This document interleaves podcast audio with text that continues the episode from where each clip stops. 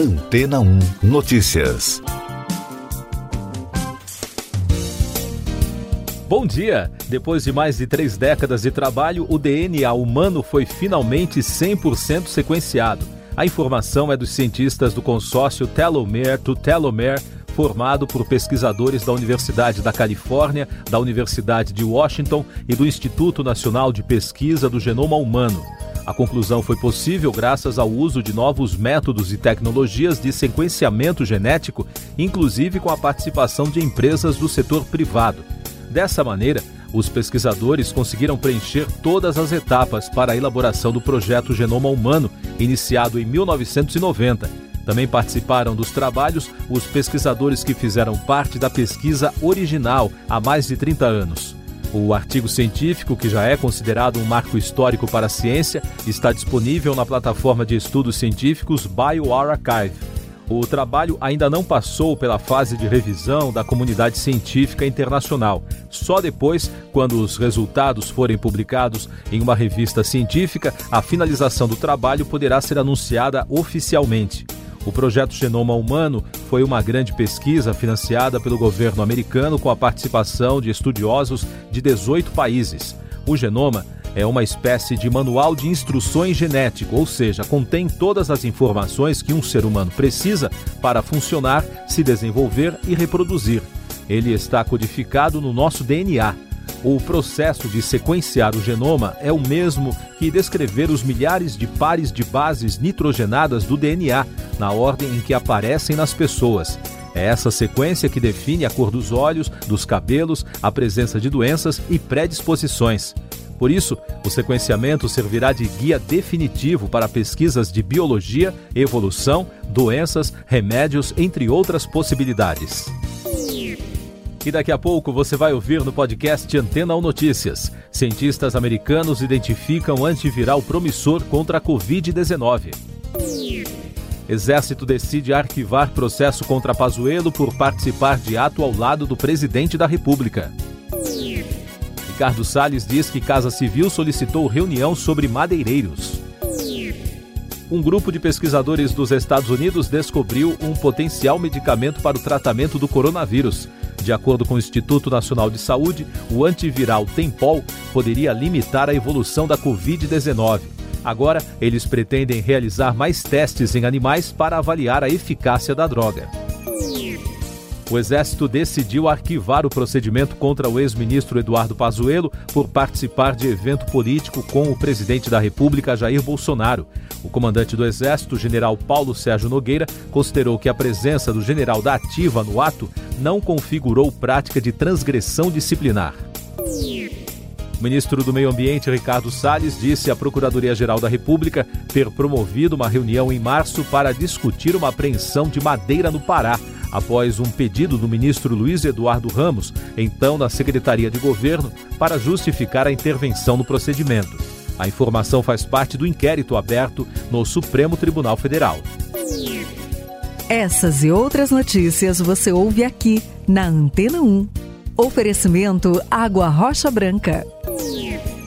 Eu sou João Carlos Santana e você está ouvindo o podcast Antena 1 Notícias o presidente dos Estados Unidos, Joe Biden, anunciou a doação de 80 milhões de doses de vacinas anti-Covid. A maior parte dos imunizantes vai para o programa COVAX de ajuda a países da América Latina, Ásia e África. A pandemia no mundo. De acordo com o levantamento da agência France Press, baseado em dados oficiais, mais de 2 milhões de doses de vacinas anti-Covid foram aplicadas em todo o mundo, seis meses após o início das campanhas de vacinação em dezembro do ano passado. No total, foram injetadas mais de 2 bilhões e 100 milhões de doses em 215 países e territórios. Mais destaques internacionais: o governo da Nigéria confirmou o rapto de 136 crianças de uma escola muçulmana no Níger. A ação terrorista ocorreu no último domingo por um grupo de homens armados. As autoridades afirmaram que as forças de segurança estão fazendo todo o possível para garantir o retorno das crianças. No México, a polícia investiga o desaparecimento de um candidato à prefeitura de São Francisco de Borja, no estado de Chihuahua, há dois dias das eleições. A promotoria local informou que a caminhonete do candidato foi encontrada abandonada. Destaques do Noticiário Nacional: a Câmara dos Deputados aprovou nesta semana um projeto de lei que cria o programa Sinal Vermelho contra a Violência Doméstica, com o objetivo de ajudar as mulheres em situação de violência a obter a assistência de órgãos públicos e de entidades privadas. O texto segue agora para o Senado. No Rio de Janeiro, seis imóveis foram interditados depois de serem afetados pelo desabamento de um prédio residencial de quatro andares em Rio das Pedras. Uma criança de dois anos e o pai dela morreram no acidente. A construção irregular desmoronou na madrugada de quinta-feira e deixou outras quatro pessoas feridas.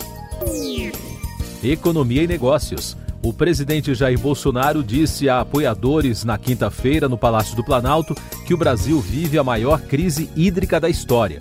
Sobre esse assunto, o ministro de Minas e Energia, Bento Albuquerque, afirmou à Folha estar estudando medidas para enfrentar a situação que vão desde a importação de mais energia até o um incentivo ao deslocamento de consumo de equipamentos de alta potência para além dos horários de pico.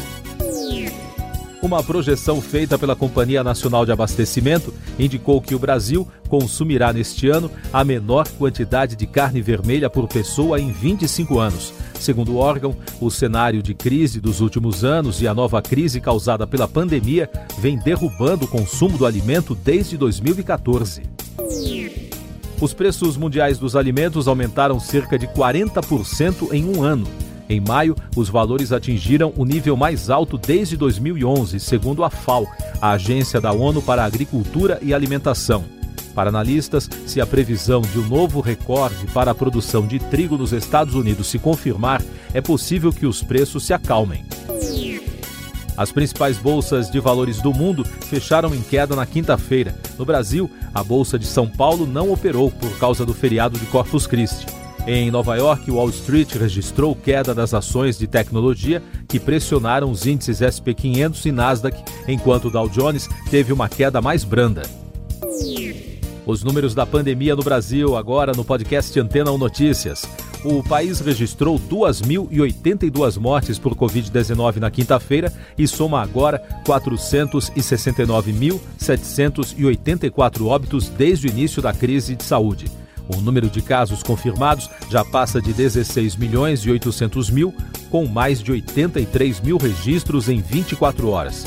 E o balanço da vacinação contra a doença aponta que mais de 47 milhões de pessoas já receberam a primeira dose da vacina contra a Covid. O número representa 22,53% da população. A segunda dose já foi aplicada em mais de 22 milhões de pessoas, o que equivale a 10,74% da população em todos os estados e no Distrito Federal.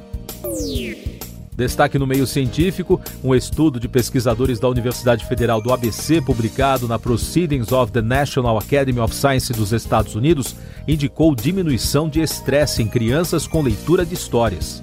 O experimento contou com 81 crianças internadas em UTIs, além de seis contadores de histórias. Tecnologia. A United Airlines pretende comprar 15 aviões supersônicos da startup Boom Supersonic.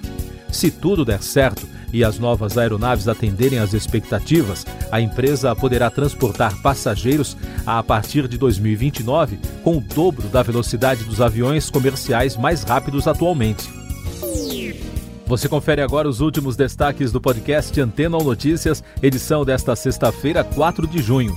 A justiça uruguaia condenou à prisão sete militares aposentados por crimes cometidos durante a ditadura no país entre 1973 e 85. Os ex-oficiais respondiam a processo aberto em 2018 por privação de liberdade e tortura realizados contra ativistas presos nos anos 70 em um centro clandestino de detenção. Em Hong Kong, a polícia prendeu hoje Shou Hang-tung, uma das organizadoras do evento em memória da repressão da Praça da Paz Celestial. Cerca de 7 mil policiais foram mobilizados para tentar convencer os moradores de desistir de desafiar a proibição de participar da vigília anual. Siga nossos podcasts em antena1.com.br. Este foi o resumo das notícias que foram ao ar hoje na Antena 1.